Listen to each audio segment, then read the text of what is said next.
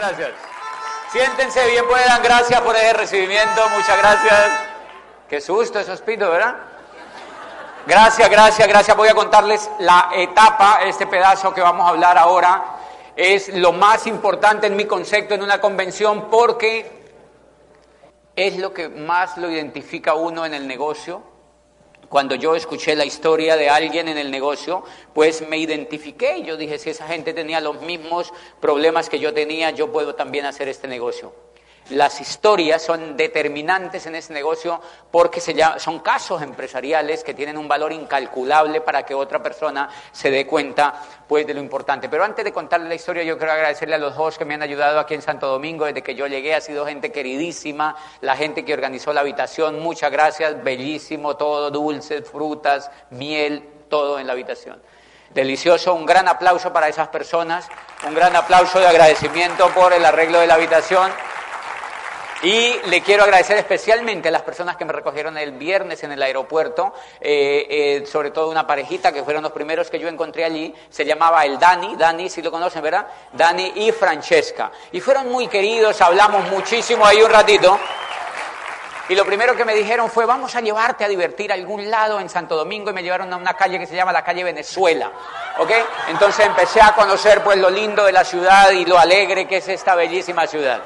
Y después Después ya conocí otros dos, Julio y Cintia, que han estado conmigo felices, muy, muy rico. Gracias a ellos, un gran aplauso porque me han, me han ayudado muchísimo aquí en Santo Domingo. Bien, ahora sí vamos a arrancar, les voy a contar un poquitico cómo aparezco yo en el negocio, cómo aparezco yo en el negocio, cuál era el momento histórico en mi vida y cómo muchas veces Has tenido que ver esto varias, varias, en varias ocasiones para que te des cuenta pues que es importante, eso nos ayuda a comprender el momento de otra persona y nos ayuda a tener actitudes, destrezas o alguna técnica que logre que la otra persona vea el negocio.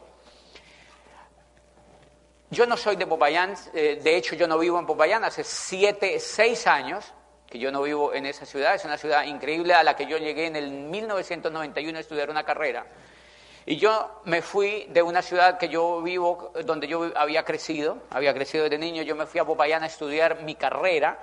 Y, bueno, para hacerle muy, muy corta la historia, cuando yo ya estaba allí estudiando mi carrera de Derecho, yo había escogido la carrera de Derecho, entonces a mí me hartaba increíblemente las clases, me hartaba increíblemente las clases de la universidad, porque estaba plasmado todo lo que yo he criticado y he cuestionado y he tratado de cambiar del tema educativo.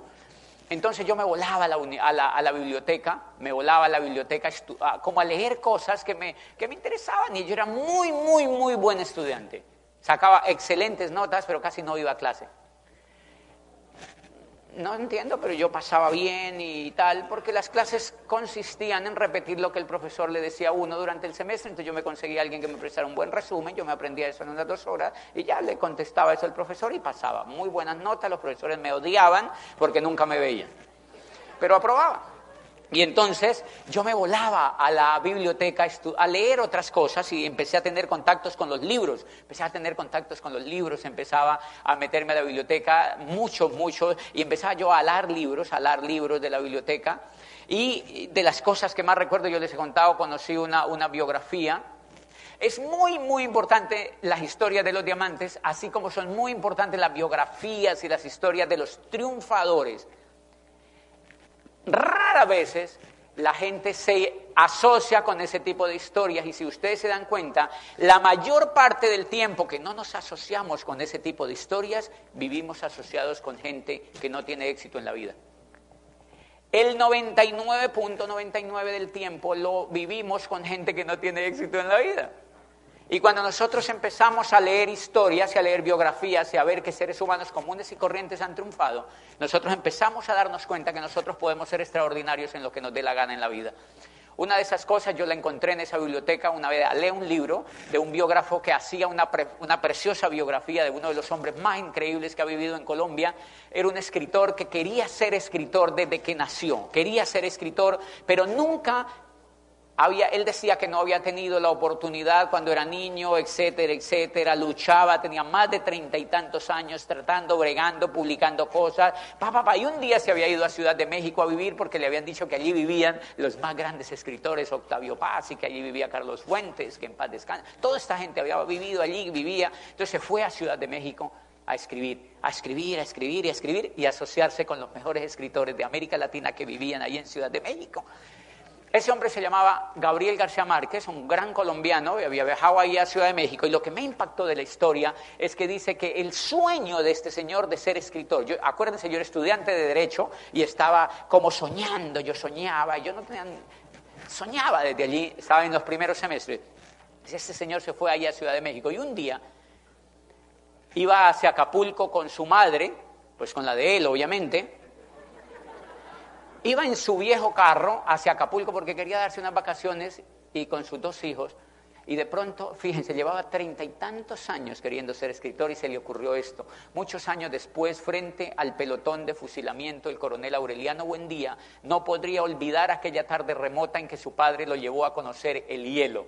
Y eso lo sorprendió echó reversa el carro y le dijo a su mujer, no vamos a ningún Acapulco, nos vamos a volver a Ciudad de México, porque él intuyó que la mente le tiró algo que él nunca se le había ocurrido, un recuerdo de la niñez. Se fue hacia Ciudad de México y se sentó en la máquina de escribir.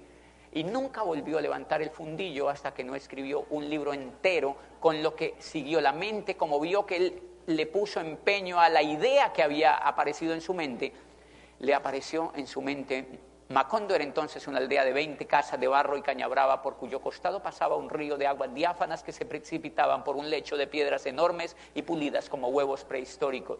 Dice, el mundo era tan reciente que muchas cosas carecían de nombre y para mencionarlas había que señalarlas con el dedo. Dice un gitano de barba montaraz y manos de gorrión que se hacía llamar a sí mismo como Melquiades hizo una truculenta demostración pública de lo que él mismo denominaba la octava maravilla de los sabios alquimistas de Macedonia. Dice, fue de casa en casa arrastrando dos lingotes gotes metálicos y todo el mundo se espantó al ver cómo las pailas, los calderos, las tenazas y los anafes se caían de su sitio y cómo la madera se retorcía por el desespero de los clavos y los tornillos tratándose de desenclavar y cómo las cosas que hacía mucho tiempo...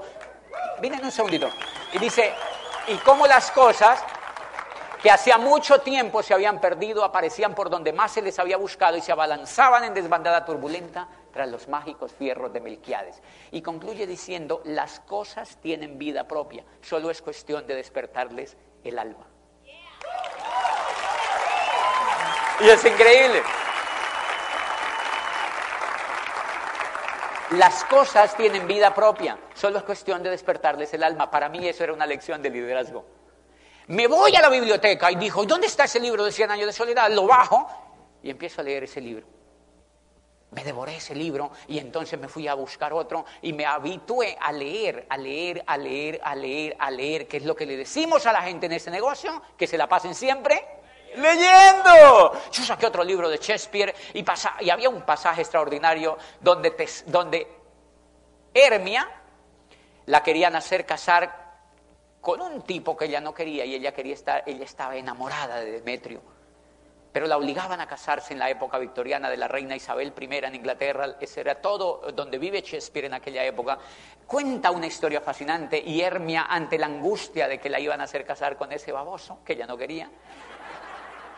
Entonces Hermia acude a Teseo, el gran dios, y le dice, Teseo, ilumíname, dime qué tengo que hacer. Y dice Teseo, que se dirigió Teseo, el dios más grande de los griegos, se dirige hacia Hermia y le dice, cásate con Demetrio, pues para esta tierra más vale la rosa arrancada del tallo a la que marchitándose sobre la espina virgen crece, vive y muere solitaria y triste.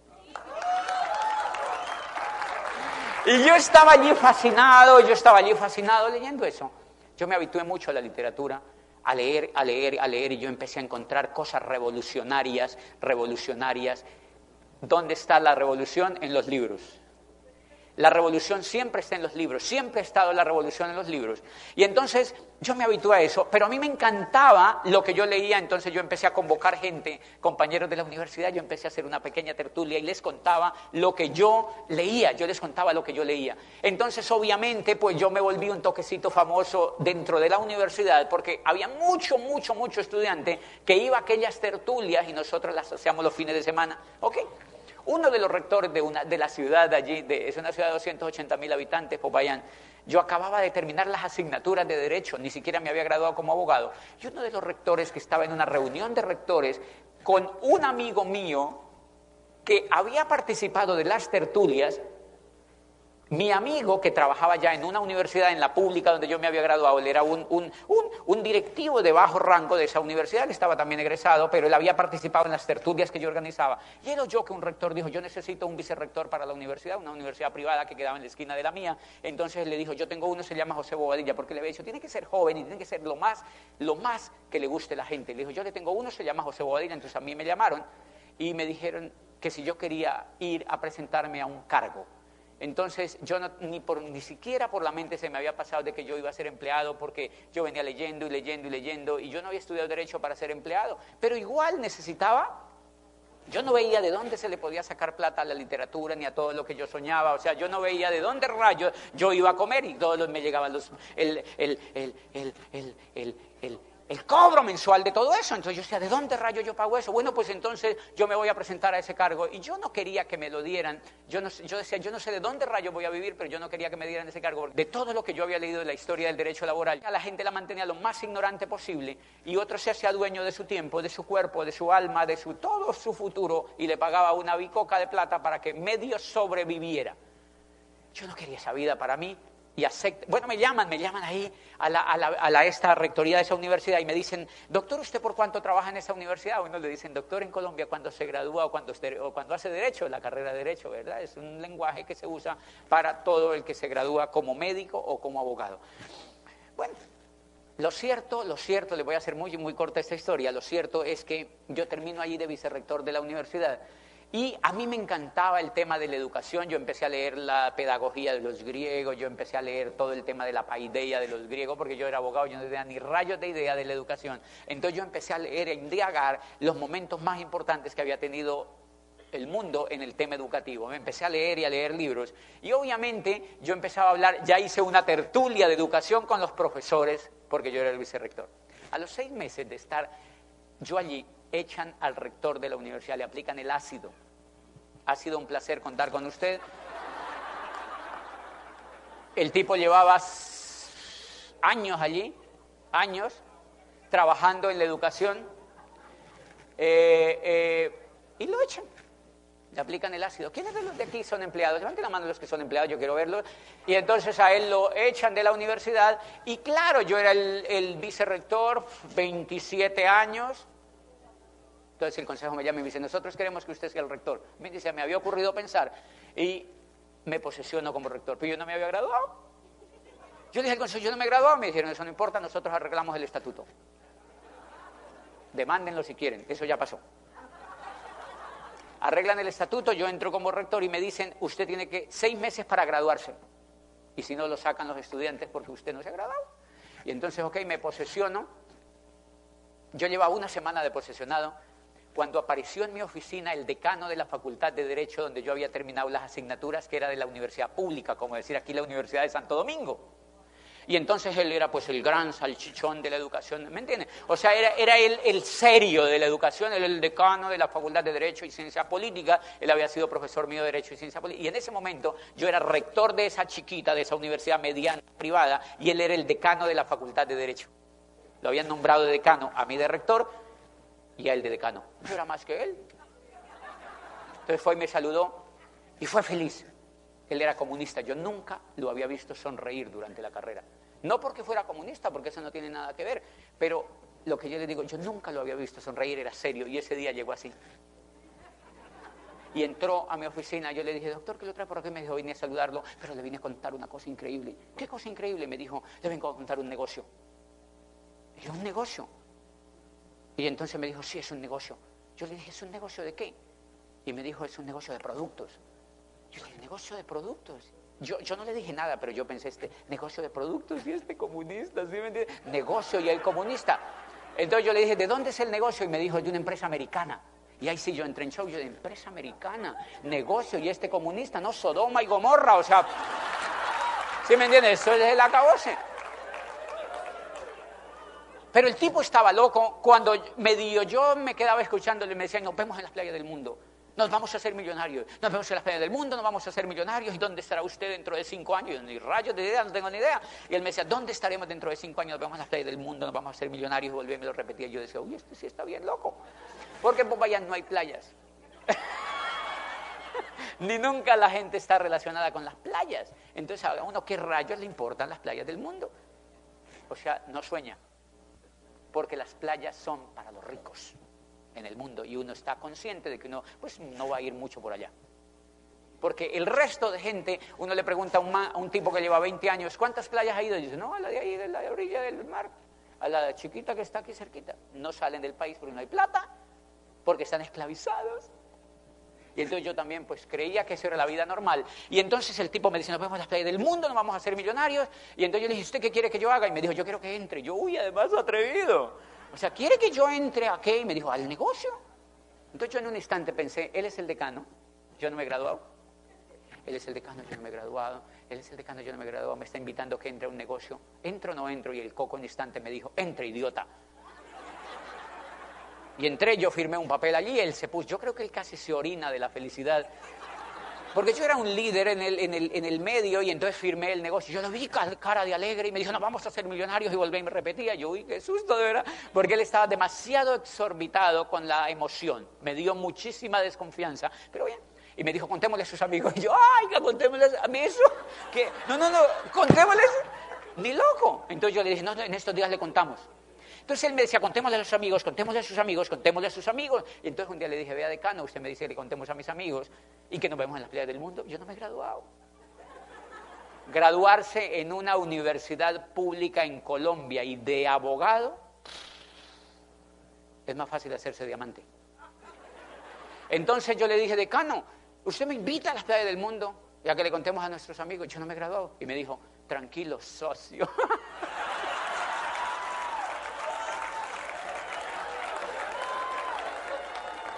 De hecho, miren lo interesante. Él ya no me llamaba mí doctor, sino me llamaba socio. Y yo, hola, socio. Y yo aproveché y le dije, yo no me gradué. Me dijo, tranquilo, socio. Y allá se presentan exámenes y cosas. Pues a los 15 días me estaba graduando.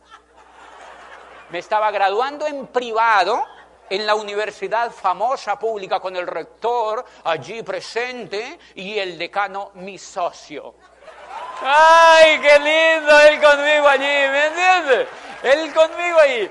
Y entonces me gradúo de, abogado y me dice, doctor, me dice, socio, ya se graduó, ya se quitó ese piso de encima. Ahora sí contémosle a sus amigos. y entonces yo dije, ay Dios, él me hizo un favor, pero ahora me lo va a cobrar me lo está cobrando. Eso parece la política. Dije yo, no, que eso. Entonces yo le dije, ok, me daba físicamente pena con el decano. Y yo le dije, listo, convoquemos. Yo convoqué, yo le iba a convocar a unos amigos. Entonces convoqué a una reunión a los profesores que yo nombraba, que no eran de planta, sino que son los profesores que se ofrecen. ¿Tiene una cátedra para mí? ¿Tiene unas horitas para mí? Y yo le dije, profesor, ¿por qué quiere dar clases? Estoy parado. Qué triunfadores dando clases a los jóvenes. Y entonces yo les daba unas horitas, invité 15 profesores que yo manejaba, adivine cuántos fueron a la reunión. 16.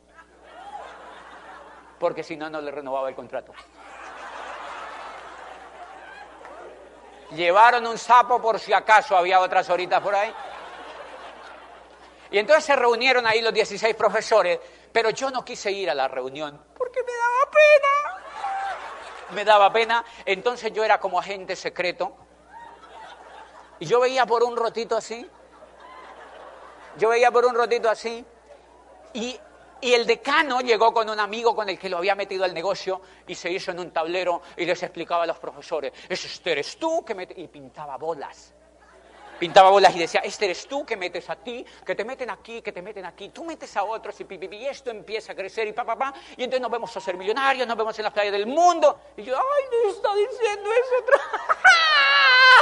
entonces yo decía, qué pena. Y yo yendo por ese rotito, y en un instante yo pensé, o sea que yo, el rector, soy una bola de eso. ¿Sí entiendes? ¡Qué boludo he sido! ¿Cómo rayos me meto yo a eso? Y yo seguía viendo por ese rotito. Y entonces una profesora le dijo a la otra, le dijo, profesor Amparo, ¿usted va a entrar a eso? A eso, yo, ay, a eso. Entonces la profesora Amparo le dijo, no, yo no voy a entrar. La otra le dijo, entremos, colaborémosle al rector.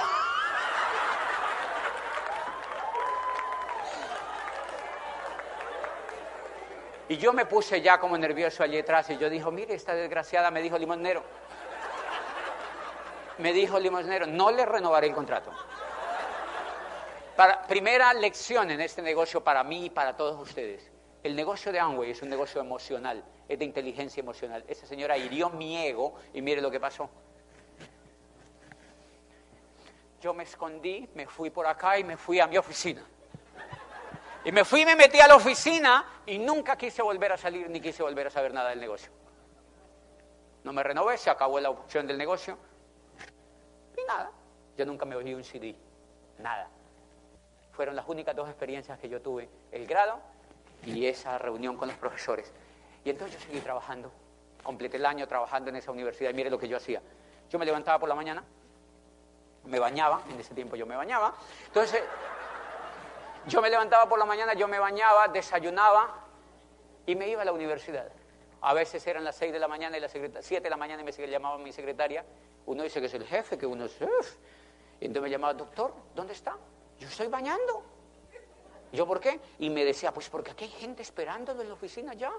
Está el alcalde de yo no sé dónde. Yo no, yo solamente me he bañado un lado, espérame que todavía...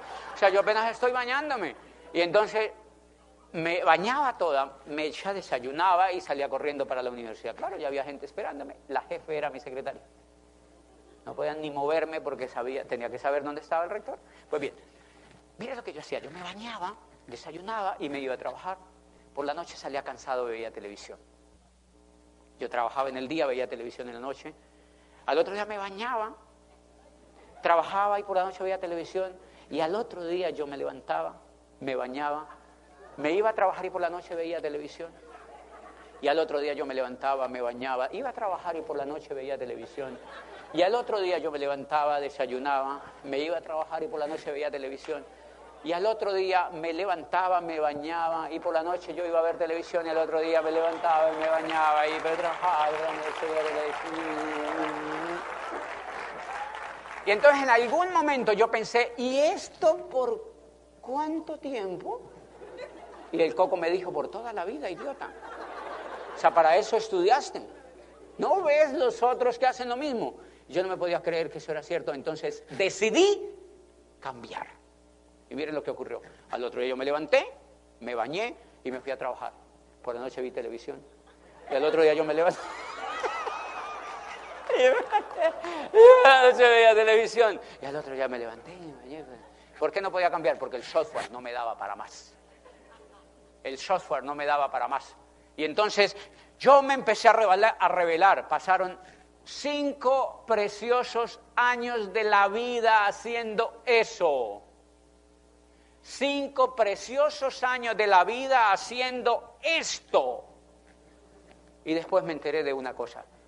Yo en la universidad soñaba cuando leía esos libros, y cuando estaba chiquito soñaba, y cuando estaba en el colegio soñaba, y cuando entré a la universidad se fue decayendo la capacidad de soñar. Y cuando pasaron esos primeros cinco años, yo dejé de soñar aún más. Y después comprendí una cosa en este negocio.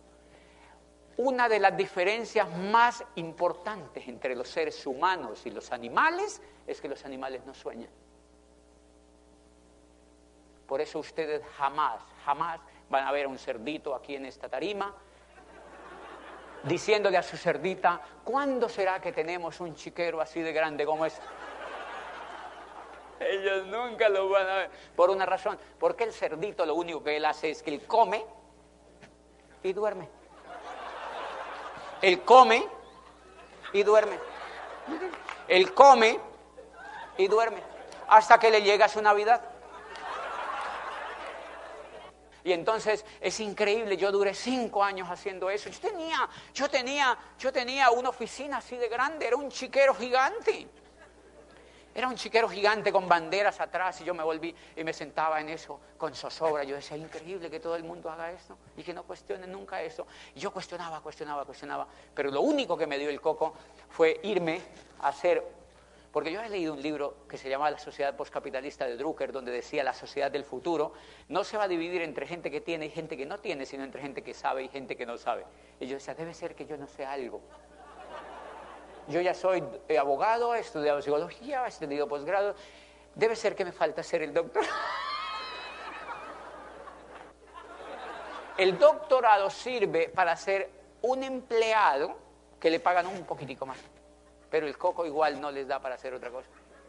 Entonces yo me voy a Europa, renuncio a mi cargo de rector y me voy a Europa con cinco maletas me fui del todo a hacer un doctorado que duraba cinco años. Pasé en una gran universidad, una buena salchichería allá, y me fui, pasamos 30 de toda América Latina, y yo me fui a esa universidad a estudiar un, doctorado. Yo recuerdo que muchísimo esta, una vez estaba yo en la cola y haciendo una cola para, para, para mm, eh, pues para pagar una asignatura y uno de los muchachos era un español, me saludó. Allá la gente casi no habla en las colas, no es como aquí que uno se abraza y se da besos con todo el mundo. Allá no te hablan mucho. Entonces ese español me saludó y me dijo, ¿tú de dónde eres? Yo le dije, yo soy de Colombia. Y me dijo, ah, ¿eres de América? ¿Y qué haces aquí de Europa? Y le dije, yo vine a Europa a estudiar un doctorado. ¿Has venido de América a Europa a estudiar un doctorado? Y abrió así los ojos y yo le dije, sí, ¿por qué? Entonces, no, se quedó callado el ratico. Le dije, ¿tú no vas a hacer un doctorado? Y me dijo, no. Y yo, ¿cómo para qué?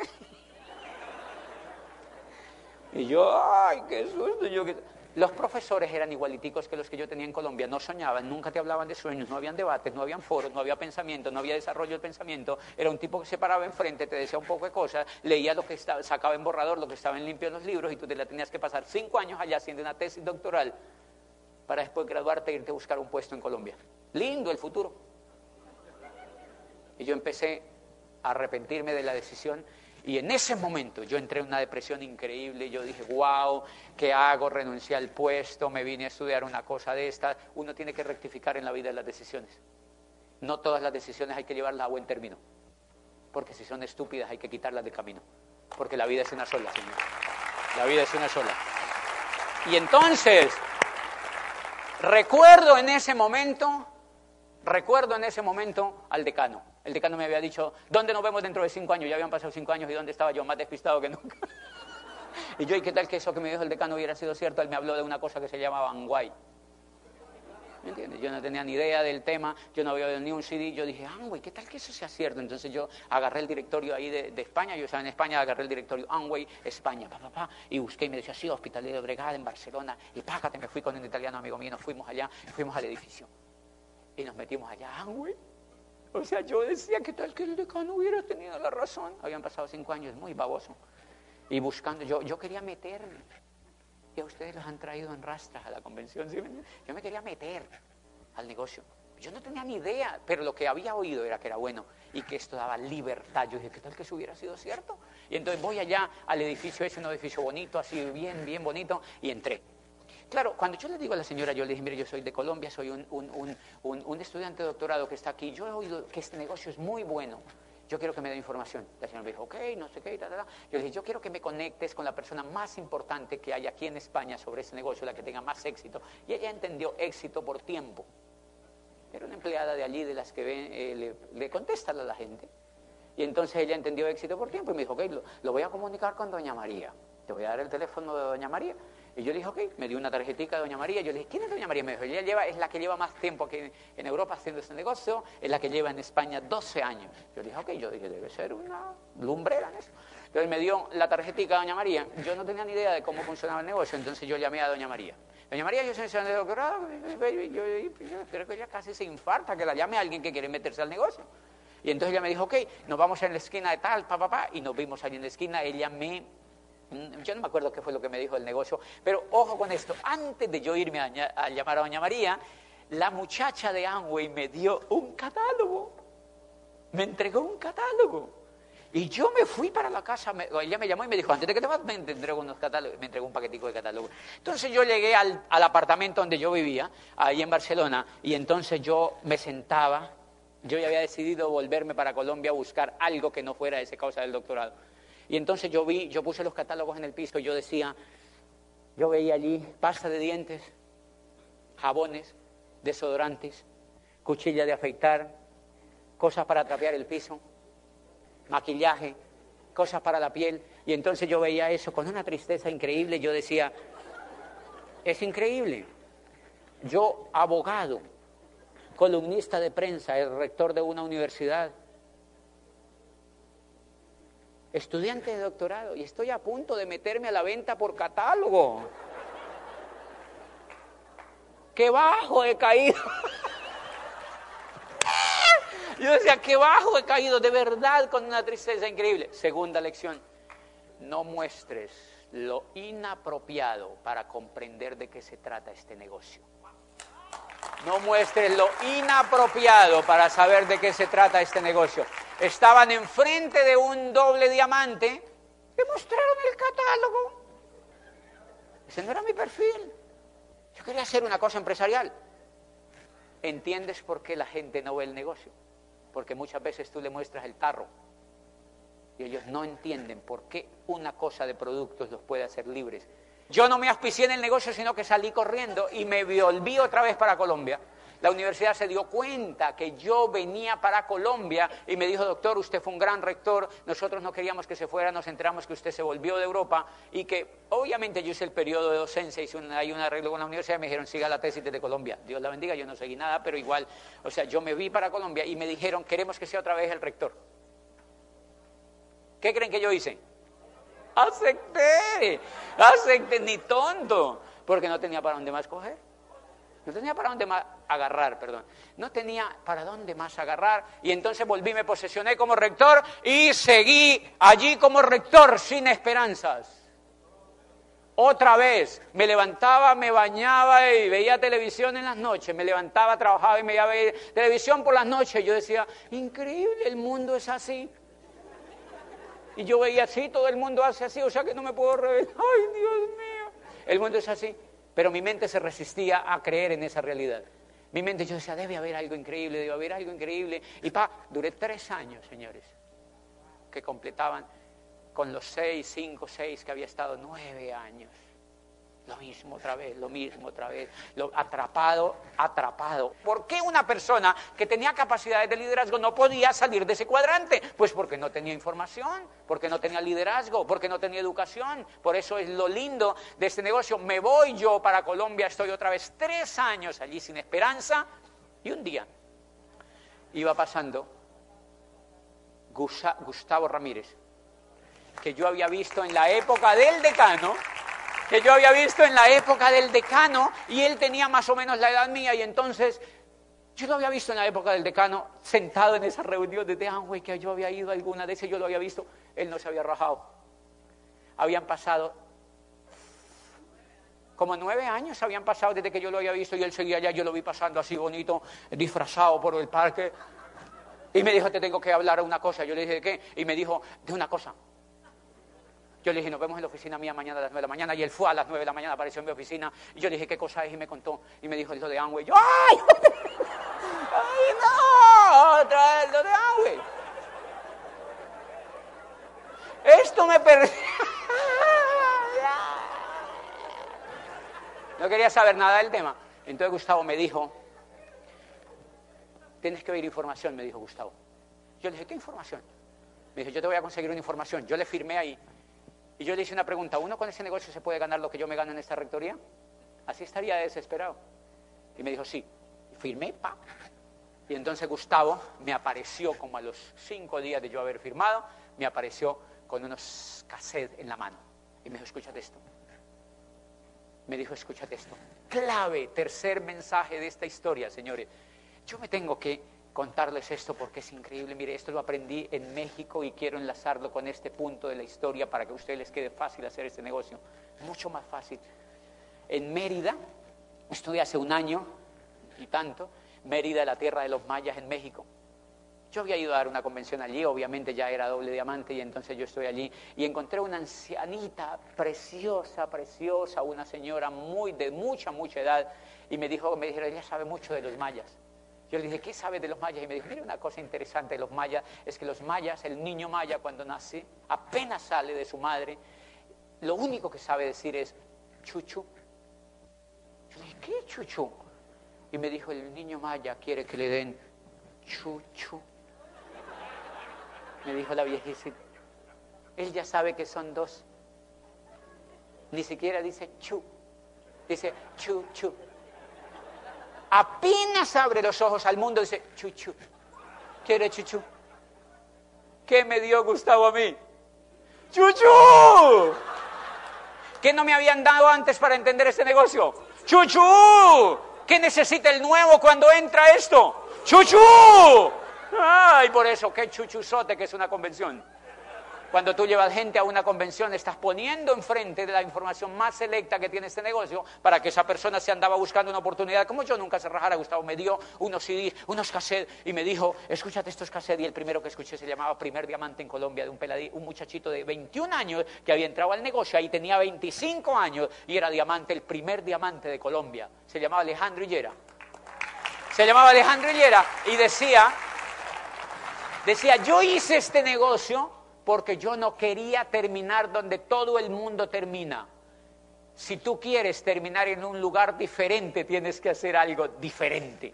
Y yo, yeah, eso me encanta. Yo me empecé a emocionar y agarré el otro cassette que me había prestado y se llamaba De nada sirve la técnica si no hay perro, de Sergio Rivera y decía, para hacer este negocio hay que tener perro. La gente que no se califica es porque no tiene perro o ha domesticado su perro. Y los seres humanos necesitamos algo que nos persiga para hacer este negocio, para salir de la mediocridad. Yo, uy, yo no tengo un perro, sino un renocero que me persiga. No, no, no, no, no. Yo me iba inflando. Y me empecé a escuchar. Le dije, Gustavo, ¿tiene otro CD, otro cassette? Y me dijo, no, no tengo más. No tenía más. ¿Qué hay que tener? Cuarto mensaje. Tienes que tener CDs en la mano de alta calidad para pasarle a esa persona que está oyendo el negocio. Es la información la que logra sacar el sueño de una persona y ponerla a funcionar en esto. No importa después nada. Eso no importa nada. Eso no importa nada. Y entonces le digo, Gustavo, ¿usted tiene más cassette de eso? Y me dijo, no, no tengo más. Le dije, ¿se acuerda del decano? Sí, el que te auspició la otra vez. Le dije, vamos donde él. Y yo mismo me lo llevé a Gustavo donde él. Le dije, vamos donde el decano y fuimos y golpeamos a la puerta del decano, salió la mujer y nos dijo, nosotros ya no vivimos juntos, no sé qué, nos echó una historia allí y nos dijo, nosotros no salimos del negocio. ¿Por qué, me, por qué, necesitas? Yo le dije, porque yo acabo de entrar. Casi la mato. Le dije, porque yo acabo de entrar y estoy muy contento. Me dijo, ¿sí? ¿Usted entró al negocio? Le dije, sí. Todos se habían muerto ya los que entraron con el decano en aquella época y todos los que habían entrado en Popayán se habían muerto en esos nueve años, señores. Y Gustavo era la de los únicos que no se había muerto y había acababa de auspiciarme a mí y yo estaba emocionado y le dije, me dijo, yo le dije, ¿y qué recuerda del negocio? Me dijo, recuerdo que me quedé una gran caja de cassette porque mi marido gastaba plata en eso, decía. Cassette, le dije yo, ¿y dónde los tiene? Me dijo, los tengo allá atrás. Yo dije, ¿por qué no me los trae y me los vende?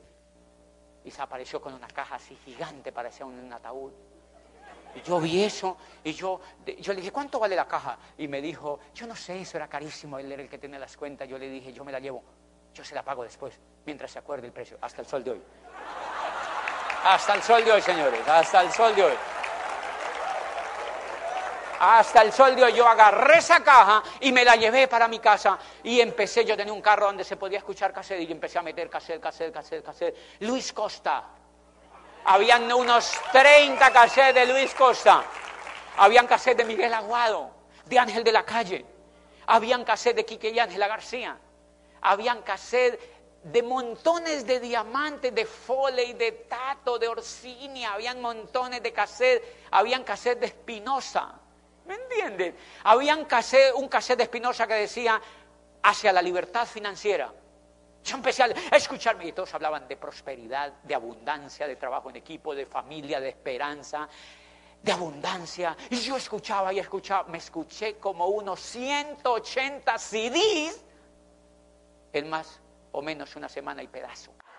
O sea, yo me levanté de una vez y entonces Gustavo me dijo, saque una lista y cuéntele a sus amigos. Él ni siquiera me lo dijo. Y entonces yo cogí una lista y me fui donde un amigo y le dije, tengo que hablar contigo. Y me dijo, ¿de qué? Yo tengo que contar una cosa, es increíble. Y le contaba el negocio y me decía, eso es lo de Amway. Sí, sí, cállese sepa, usted no sirve para eso. me despreciaba el negocio. Y entonces iba donde otro y le decía, tengo que contarle una cosa increíble. ¿De qué se trata? Y me decía, yo, yo estaba emocionadísimo. Y le decía, es una cosa increíble. Es así, funciona así, es un tema de internet, de negocios en internet. Y me decía, eso me parece increíble. Y yo le decía, mira, escúchate esto. Y le dejaba lo que a mí me había emocionado y él se empezaba a emocionar y me decía, eso es increíble, esa información. Y yo le decía, ¿usted conoce un líder? Y me decía, sí, ¿cómo se llama? Y se llama, me decía, se llama Rafael. Entonces yo iba donde Rafael y yo le decía, ¿dónde está Rafael? Y yo iba, Rafael, ¿usted es amigo de Alberto? Tengo una cosa increíble para contarle. Alberto ya sabe de esto, es increíble. Y me decía, ¿qué, ¿de qué se trata? Y le contaba y me decía, eso es interesantísimo. Y yo le decía, escúchate esto.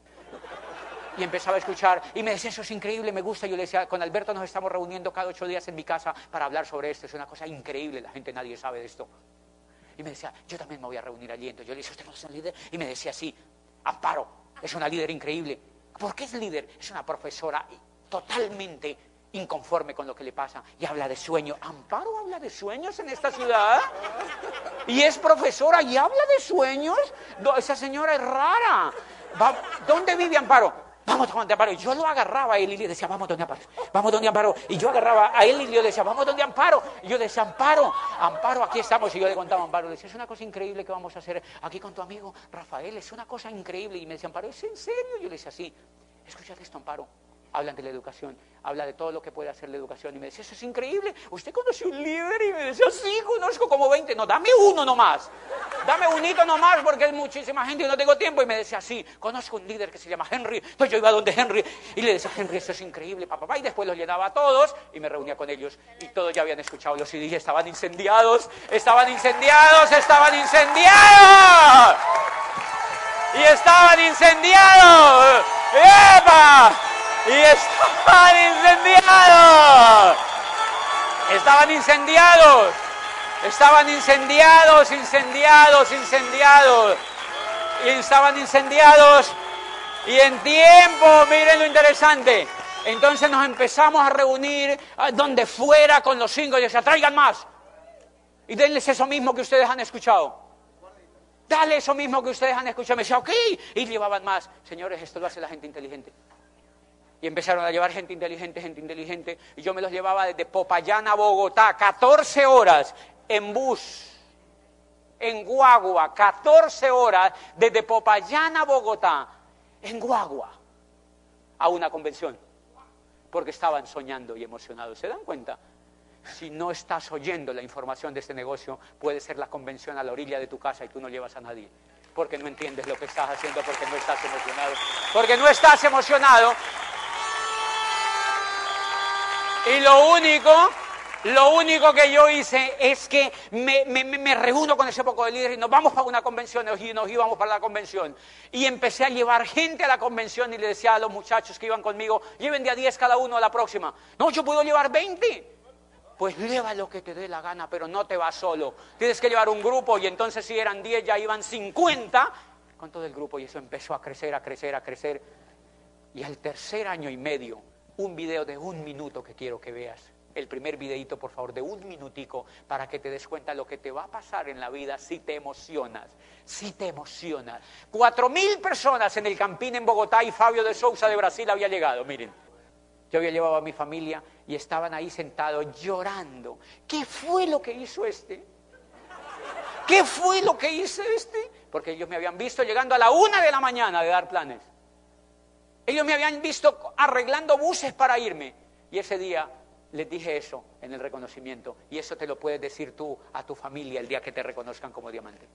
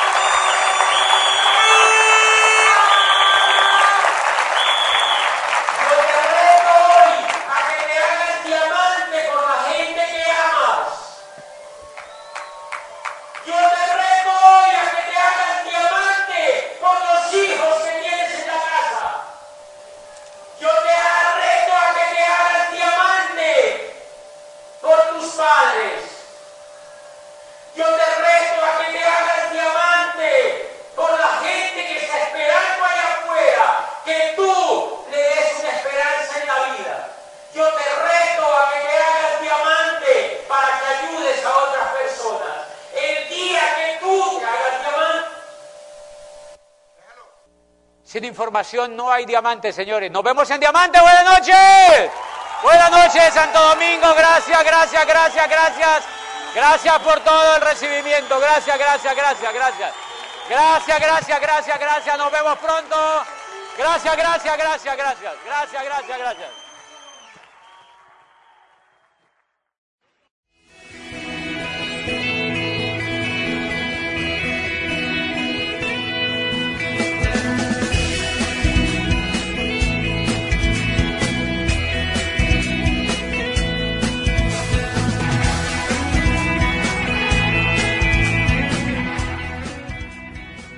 Esta grabación es propiedad con derechos de autor de Infinity Incorporated. Su duplicación está prohibida y la compra es opcional. Este material y su contenido está dirigido a dueños de negocio independiente y no debe ser utilizado para prospectar. Aunque las técnicas aquí sugeridas han funcionado para otros, esto no garantiza que dichas técnicas trabajen para usted. En adición, quisiéramos enfatizar el hecho de que el éxito en este negocio requiere de trabajo para obtener resultados.